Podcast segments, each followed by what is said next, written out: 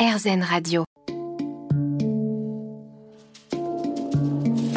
Les rencontres de Julie. Mon invité aujourd'hui est le chef cuisinier Juan Arbelaez. Juan, peux-tu nous parler des restaurants colombiens festifs Basurto que tu as ouvert au cœur de Saint-Germain-des-Prés, au 5 rue de l'Ancienne Comédie, dans le 6e arrondissement plus précisément, là où nous sommes actuellement, ainsi qu'à Tignes, restaurant qui revisite tes spécialités culinaires colombiennes avec une touche moderne à la française. Et oui, alors après euh, après dix ans de d'ouvrir des restos, de m'aventurer un petit peu partout, euh, euh, je pense que j'avais un peu d'a priori ou peut-être peur de, de me lancer sur sur mes origines et mes racines parce que c'était vraiment super important pour moi. Oui. Euh, au bout d'un moment, j'ai trouvé un lieu dans le sixième super bien placé, assez magnifique et, et je me suis retrouvé aussi avec une certaine expérience et un, et un peut-être un bagou et, et plus de d'épaules Mhm. pour m'attaquer à ce ce terrain qui était aussi important pour moi. Et ben je me suis lancé sur euh, sur ce projet. Euh, on s'est lancé sur ce Basurto, inspiré de de ce marché à Carthagène.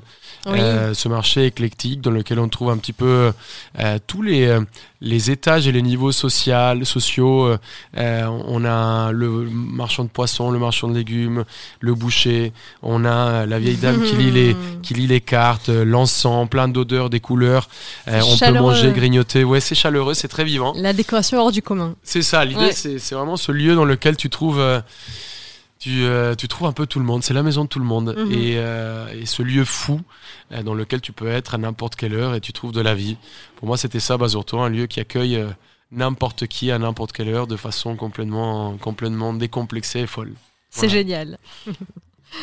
Peux-tu nous parler de ton type de management? Comment se passe concrètement la gestion de tes multiples adresses? Alors, j'ai toujours. je pense que, sans, sans trop faire exprès, sans trop le vouloir, euh, on est, je suis un, manager assez, assez inné parce que j'ai toujours été très proche, je pense, de, de mes équipes. Oui. Et le fait d'être assez proche euh, a fait que j'ai euh, j'ai eu des équipes qui, qui se sont toujours données pour, leur, pour la boîte comme si c'était leur. on a réussi toujours à, à être coude à coude, pas vraiment, pas vraiment de, de distinction patronale comme s'il y avait Oui. le boss qui arrivait. Donc aussi concerné que toi. Ouais, je pense qu'on est plus une team que, Oui. que euh, vraiment un bureau dans lequel il y a un patron dans, Mhm. une, dans, dans un bureau et qui regarde les gens d'au-dessus. Et, et je pense que ça, ça ça m'a toujours beaucoup aidé. Oui. Euh, J'ai de la chance d'être super bien entouré, d'avoir deux associés formidables, PG et Greg, avec qui on a fondé le groupe Eleni. Euh, et et aujourd'hui, on a plus de 250 employés. Ah Donc, oui. euh, ça fait pas mal de monde. de Ça fait ouais, et, et c'est c'est une team, euh, c'est une team très jeune, c'est une team très solide, c'est une team qui est euh, qui est toujours euh, donneuse d'idées. Mhm. On n'est jamais fermé pour, pour entendre des, des idées qui viennent, même, même du stagiaire qui, qui vient d'arriver. Donc Oui. je pense que ça nous nourrit, ça nous fait grandir, ça nous a, ça nous a toujours aidé à avancer. Et, et ouais, ça, ça a toujours. je pense que le fait de, de désacraliser cette idée du patron et de venir un peu sur, dans, le- dans le floor, dans le, sur le terrain et taper dedans, ça, ça aide énormément. Une belle team. Mm. Et es-tu attentif à l'impact environnemental de tes différentes adresses?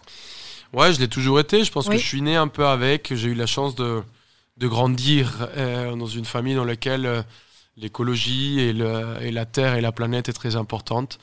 Euh, je pense que mon père, sans trop le savoir, hein, parce que il- à l'époque, quand je suis né, l'écologie n'était pas forcément un thème auquel on, on parlait Oui. autant, et surtout en Colombie, c'était un peu loin. Mon père a toujours été un, un grand passionné, un grand amateur de la, de la planète, et nous a toujours expliqué que la planète ne nous appartenait pas, on appartenait à la planète. On fait partie, on est lié, on est connecté, Mhm. tout, on est qu'un, quoi. Et, Ouais. et quand on décède, on est euh, que, que- que du simple engrais pour les plantes. hein. Mm. Donc euh, en vrai, euh, je pense que cette, grandir avec cette idée m'a toujours, m'a toujours essayé de, de faire dans mon métier, dans mes actions, dans, dans, dans mon quotidien, apporter mon grain de sable. On n'est pas parfait. Je pense que c'est difficile à partir du moment où, où on se réveille, on s'habille, on mange, on- il y a une certaine consommation, donc on laisse une empreinte. Mais il y a aussi des façons de d'essayer de, de réduire cette empreinte et apporter un peu sa pierre à l'édifice pour laisser un monde meilleur à l'avenir. Oui. Et j'essaye de- d'apporter bah, mon petit grain de sable au quotidien.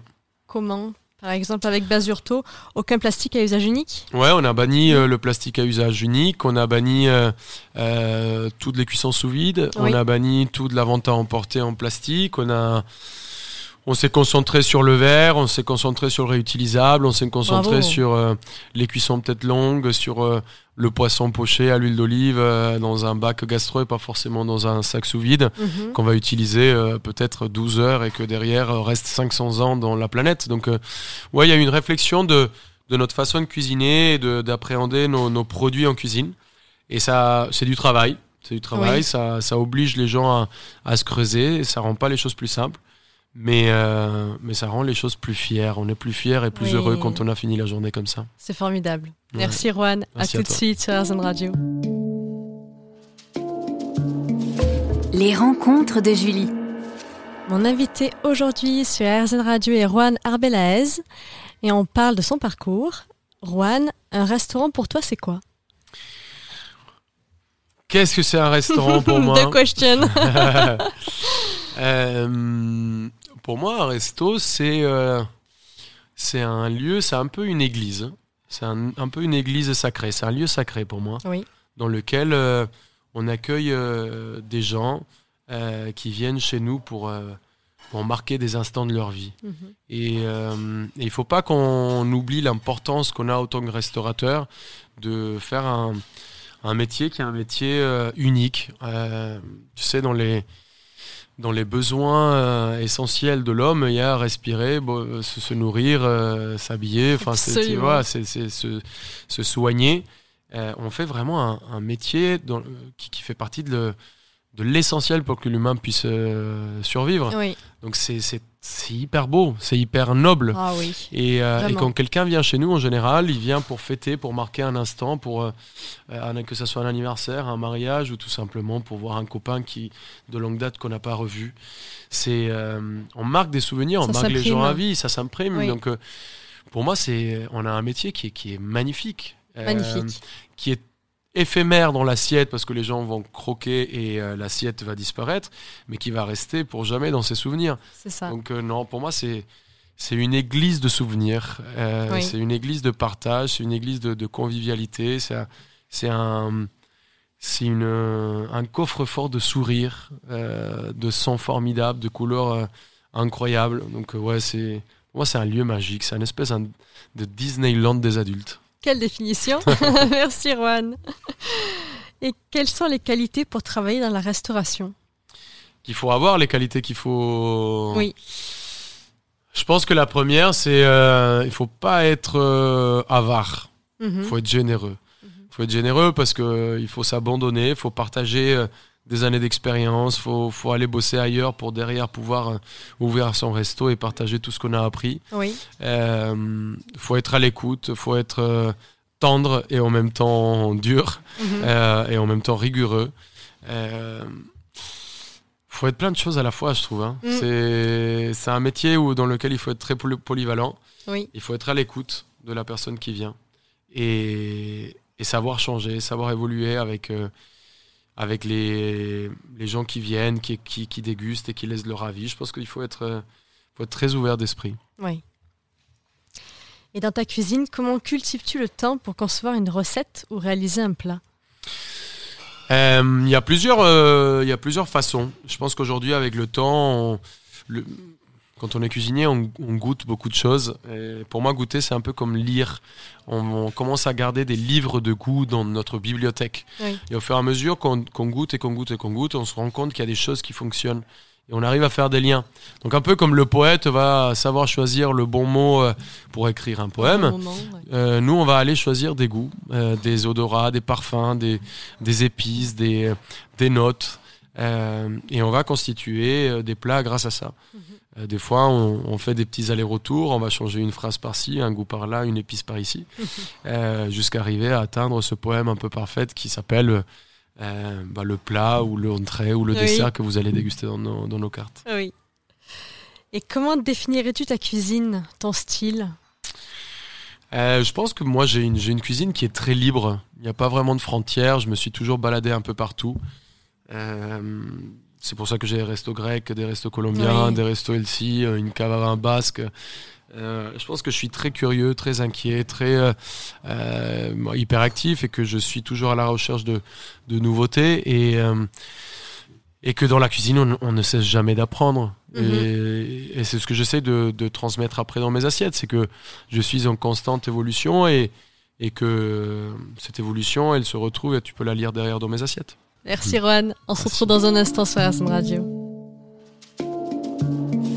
Les rencontres de Julie. Mon invité aujourd'hui est le chef cuisinier, animateur, chroniqueur, auteur Juan Arbelaez. Juan, avec quel produit aimes-tu travailler? Alors c'est difficile parce que j'ai, euh, je pense que j'aime découvrir des nouveaux produits. Oui. Euh, ça c'est une grande passion. Mais après si je devais choisir, euh, en vrai je pense que les acidités, euh, je suis un grand fan d'acidité. J'adore Mhm. le citron vert, citron jaune, le vinaigre. Euh, je trouve que l'univers des agrumes est super intéressant. Mais ouais l'acidité. Donc je trouve que si je devais choisir un des produits, un goût, j'irais euh, l'acidité, aller chercher les acidités sur le vinaigre ou le citron. D'accord. Et pour toi, bien manger n'est pas plus cher? Alors bien manger n'est pas plus cher. Les, les bons produits coûteront toujours un peu plus cher euh, que les produits industriels ou les, pro- les produits faits à grande échelle. Mais je pense que le fait de mettre 50 centimes, 1 euro ou 2 euros de plus dans un côté, on les économise de l'autre. Oui. Que ce soit en médicaments, en médecins, Oui. on- ça se rattrape toujours. Et, et, ce qui est pas cher, on- ça finit toujours, on finit toujours par le payer, je trouve. D'accord. En Colombie, on dit lo barato sale caro. Ah, Tout ce qui est pas cher finit par nous coûter de l'argent. ok. Est-ce que tu fais plus attention aujourd'hui aux composants comme les additifs? Ouais, j'aurais- bah, après, j'ai jamais vraiment eu trop besoin parce que je fais pas mes courses dans les grandes surfaces et que j'achète très peu de produits transformés. Oui. Euh, je fais quasiment tout moi-même quand je mange et quand je, quand je cuisine. Même chez moi, c'est moi qui cuisine et je prépare, je prépare tout. Donc, euh, même s'il y a une pâte feuilletée, par exemple, je vais préférer la demander à mon boulanger de Oui. maison ou à Julien Dubouet qui va me dépanner. D'ailleurs, cette- Mhm. cette semaine, il faut que j'aille chercher 10 kilos de pâte feuilletée et de pâte à pain qui me prépare pour un menu à quatre mains que je dois faire. Donc voilà, je, pense que je fais pas trop attention, mais, mais j'essaye de le partager. Du coup, comme euh, je pense à partir du moment où on atteint une certaine notoriété euh, et qu'on a une position d'influence ou de où les gens nous écoutent, on Oui. est obligé d'avoir une certaines valeurs euh, sociales et culturelles et, et dans ces valeurs sociales et culturelles que j'essaye de partager, c'est de se dire qu'il faut bien manger et du coup euh, regarder euh, derrière ce qui a écrit. Si, L'étiquette. ouais, l'étiquette, si pour une pâte feuilletée vous avez 50 produits, c'est pas bon, fuyez. Ta carrière est épaulée par une exposition médiatique passant de la télé aux réseaux sociaux, de Top Chef en 2012 à Cuisine Impossible sur TF1 aux côtés de Julien Dubois, de 2019 à 2020. Tu as d'autant plus développé ta communauté. Pendant la période de confinement, tu as décidé de partager des recettes simples et accessibles à tous lors d'une chronique pour l'émission Quotidien de Yann Barthès sur TMC. Et depuis 2022, tu présentes le programme Tous des chefs sur TV7. Tu es par ailleurs très présent sur les réseaux sociaux. On peut te retrouver sur Instagram, Facebook, TikTok, YouTube. Tu continues ta démarche de désacraliser la cuisine à la maison. Tu es chef cuisinier, chroniqueur et animateur. N'est-ce pas trop difficile de jongler avec ces différentes casquettes Euh, non, ça n'a pas été vraiment difficile parce que euh, c'est des, des, des épreuves et des challenges que j'aime beaucoup faire. Euh, Oui. J'ai toujours aimé les, euh, me mettre un peu en difficulté et sortir de mon terrain de, de confort, sortir de ma zone de jeu dans laquelle je suis confortable, euh, que ce soit en sport, que ce soit dans mon quotidien, que ce soit en cuisine. Une fois que j'ouvre un resto, les deux premiers mois sont, sont compliqués. Je les Oui. adore parce que c'est vraiment galère et il faut tout, euh, tout analyser, tout améliorer et, et faire vraiment en, en sorte que ça soit parfait et nickel. Mhm. Et en fait, euh, avec le temps, on prend ses aises, tout est- devient assez simple et, et on est un peu dans un- une situation de confort. Et j'aime pas trop ça. D'accord. Donc le fait d'aller en télé, d'aller en radio, de faire des chroniques, de, Challenge. tu te mets toujours en challenge. Et j'ai toujours adoré cet exercice et ces exercices. Mhm. J'ai pas été à la recherche euh, d'une émission. En général, on est venu me chercher Mhm. et, et j'ai toujours accepté et dit oui parce que je trouvais ça génial. Oui. Euh, c'est un exercice auquel je m'y plais, euh, que j'adore faire et que j'aimerais trop continuer à faire parce que c'est vraiment un univers que, que j'aime beaucoup. Merci Rohan. Merci à toi. À tout de suite sur RZN Radio.